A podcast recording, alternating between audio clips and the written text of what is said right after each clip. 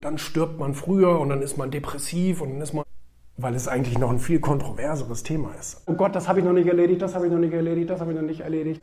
Er sagt, nee, mit Bitcoin bezahlen ist keine gute Idee. Ich sage, wieso das? Das soll doch eine Währung sein. Ich bleib dabei. Zufriedenheit ist für mich kein guter Begriff. Er sagt sich so leicht und wir äh, assoziieren ihn auch mit glücklich sein und mit happy sein und so weiter. Trotzdem mache ich da einen Unterschied. Also ich sehe eher so das Glück auf der einen Seite, so das ist das Lebensglück, die Dankbarkeit. Man ist auf der Welt, man hat Chancen, man kann was machen und so weiter. Und ähm, man ist vielleicht sogar irgendwie in, einem, in, einem, in einer guten Situation. Also glücklich sein, ja. Glücklich sein, ja. Aber Zufriedenheit ist für mich, und ich glaube nicht nur für mich, sondern ich, ich glaube, dass man das auch äh, so definieren darf, ähm, Zufriedenheit ist halt so Status quo. Das ist halt so sei doch mal zufrieden mit dem, was du hast und mit dem, was du bist und bla bla bla. Und ich glaube, das ist ein ähm, Todesurteil für Fortkommen, für Weiterentwicklung. Weil Weiterentwicklung kann ja nur dann passieren und wird ja nur dann passieren, wenn man mit der derzeitigen Situation unzufrieden ist und sagt, ich möchte etwas ändern, ich möchte etwas besser machen, ich will etwas Neues machen, etc. pp. Und dann wird sich was verändern. Das setzt aber eben voraus, dass ich eben nicht im Status quo verweilen will, also nicht zufrieden bin. Und weil äh, jedes Mal, wenn von mir irgendein so Spruch kommt, weil es ist ja auch eine Bullshit-Rule im Buch, ne, ähm, äh, sei doch mal zufrieden, ähm, jedes Mal, wenn bei Instagram oder irgendwo kommt immer gleich, ja, aber ne, so, dann stirbt man früher und dann ist man depressiv und dann ist man bla bla bla, wenn man, wenn man unzufrieden ist. Da denke ich immer so, wie kann man diese Herleitung finden? Also wie gesagt, ja, ich kann glücklich sein und dankbar sein und happy sein und fröhlich und so weiter. Heißt doch aber nicht, dass ich nicht gleichzeitig auch unzufrieden sein darf positiv unzufrieden, etwas zu verändern. Zu sagen, es ist vielleicht nicht schlecht, wie es gerade ist, aber es ist ja noch Potenzial nach oben. Dann höre ich immer, ja, aber mh, hm, krankhafter Ehrgeiz und Streben ohne Ende. Doch, genau so funktioniert meiner Meinung nach die Natur. Ja, also es gibt kein, so jetzt ist mal gut, sondern es entwickelt sich immer weiter und besser und so weiter und so fort. Ähm, und ich bin froh, dass ähm, in der Medizin und in der Technik und in der Umwelttechnik und in äh, welche auch immer ähm, Medien, dass sich alles immer weiterentwickelt. Dass wir nicht stehen geblieben sind 1985 und gesagt haben, jetzt ist es doch mal gut, sondern dass es sich immer weiter verbessert hat und immer weiterentwickelt hat. Und davon kann doch die Menschheit wohl heute immens profitieren. Heute müssen nicht mehr so viele Menschen sterben wie damals, weil wir heute einfach viel weiter sind in der Entwicklung. Warum sollten wir Menschen irgendwann zufrieden sein? wurde jetzt gerade von zwei Studenten interviewt von der ähm, Uni in Dortmund. Da hatte ich ja vor einiger Zeit mal einen Vortrag gehalten und das blieb denen in Erinnerung. Es sollte auch so ein bisschen um Unternehmertum gehen und deswegen hatten sie mich angefragt. Ich mache ja gerne bei Podcasts mit, bin irgendwie gefühlt alle zwei Tage in irgendeinem Podcast zu Gast, macht auch Spaß. Und ähm, äh, die, die haben mich gefragt, auf welches deiner Projekte bist du denn am meisten stolz? Und das konnte ich nicht gut beantworten. Das ist so, als würdest du einen Vater oder eine Mutter fragen, auf welches Kind sie denn besonders stolz ist oder welches sie am meisten liebt. Ich meine, es wird ja gemunkelt, ähm, manche haben ihre Lieblingskinder, aber ähm, kann ich gar nicht unbedingt behaupten. Also ich bin wahnsinnig stolz auf alle Projekte, die wir bisher so an den Start gebracht haben. Da sage ich natürlich insbesondere jetzt auch unsere Medien. Ne? Also ob das jetzt irgendwie das Finanzblatt ist, was es tatsächlich nie geschafft hat, eine Zeitung zu werden, sondern ein Online-Portal geblieben ist, oder ob es ja das Founders Magazin ist, ne?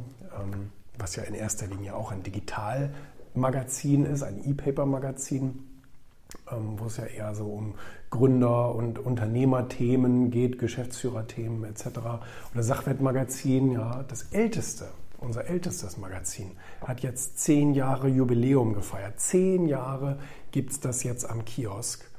Das ist auch schon echt eine lange Zeit, muss man sagen. Ne? Ich meine, jetzt bin ich 34, also ich habe es mit 24 gegründet. Die Zeit geht echt ins Land. Ne? Das ist echt spannend. Ist ja eher ähm, so für konservative Geldanlage ein Magazin ne? und auch so ein bisschen eher ein kritisches Magazin, ne? eher ein finanzkritisches Magazin. So, und Erfolgmagazin, klar, das ist unser bekanntester Titel, das, das weiß ich, das verstehe ich.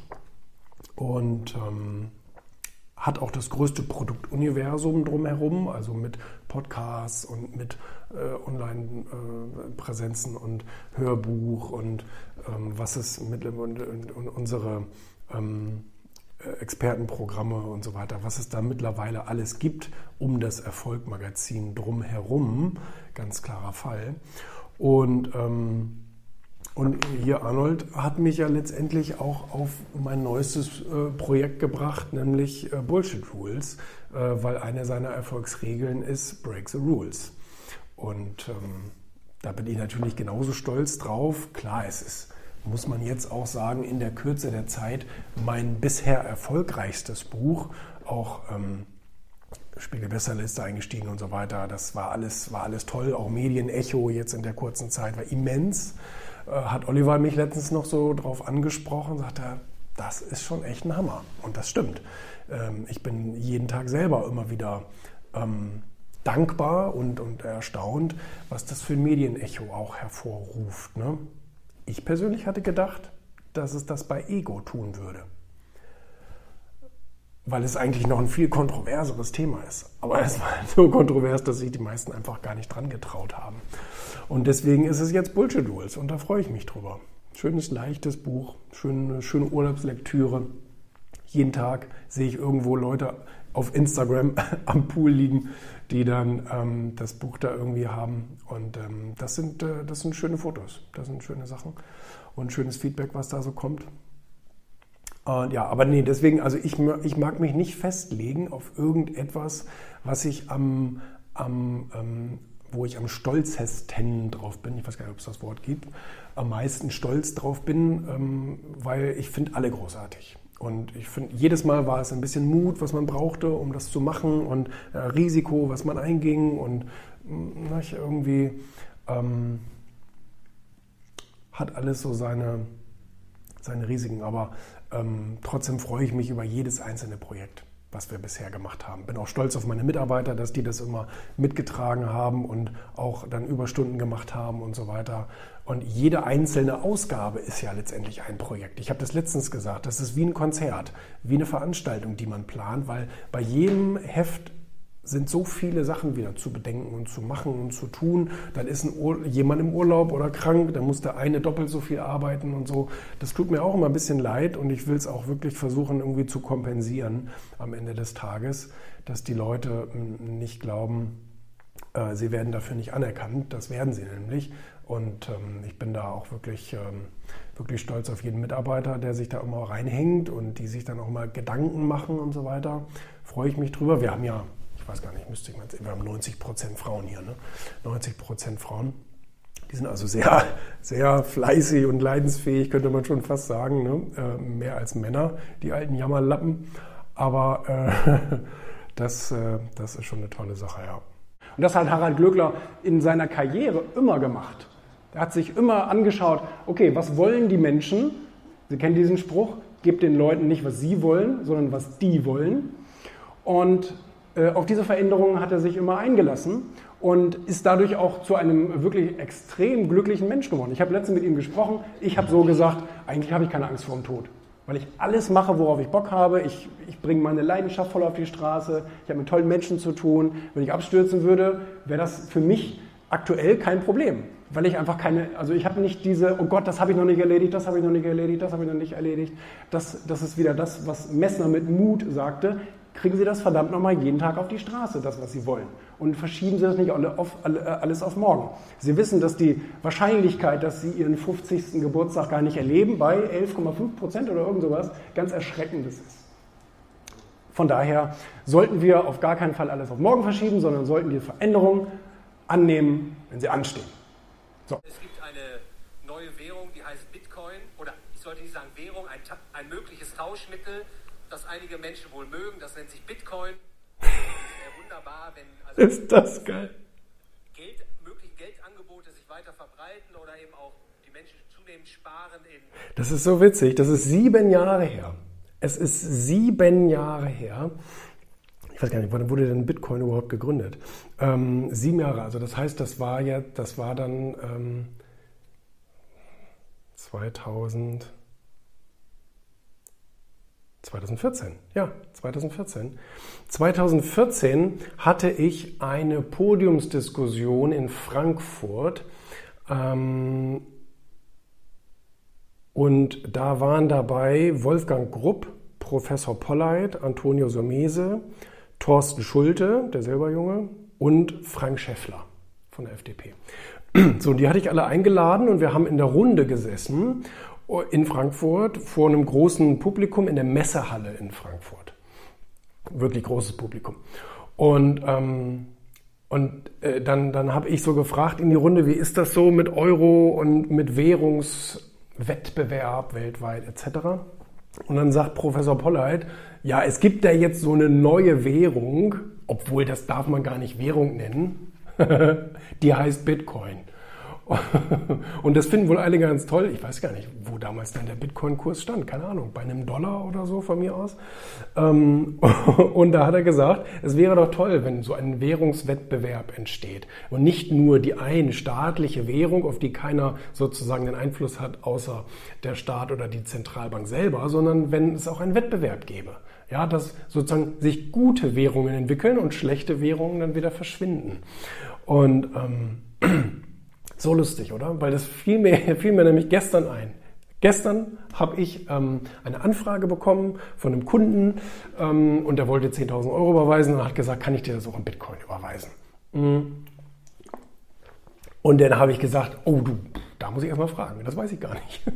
Weil ich habe da ehrlich gesagt nicht viel, nicht viel Ahnung von. Also ich weiß wohl, wie Bitcoin funktioniert und was der Grundgedanke davon ist und wie die Blockchain-Technologie funktioniert, aber ähm, ich habe das noch nie benutzt und ich habe da ehrlich gesagt auch keinen wirklichen, keinen wirklichen Bedarf sozusagen. So, und ähm, dann habe ich Philipp gefragt, ähm, sag ich, wie ist das? Du, du, benutzt doch Bitcoin und so weiter, wie ist das? Kann man sich da einfach irgendwie ein Konto anlegen und dann damit bezahlen und kann ich das dann auch auf unser Firmenkonto sozusagen äh, transferieren? Wie geht das? Man kennt das ja von PayPal und so weiter. Wir werden ja ständig irgendwie aus dem Ausland in PayPal bezahlt und so. Und das geht ja ganz normal. Das kommt dann auf dem PayPal an und dann transferiert man das aufs, aufs Firmenkonto, aufs Girokonto und fertig. So. Ähm, das kostet dann eine Gebühr natürlich, logischerweise, aber damit habe ich auch bei Bitcoin gerechnet. So, was sagt Philipp jetzt? Das war für mich total überraschend. Ich sage, du hast doch Bitcoin. Wie, wie macht man das?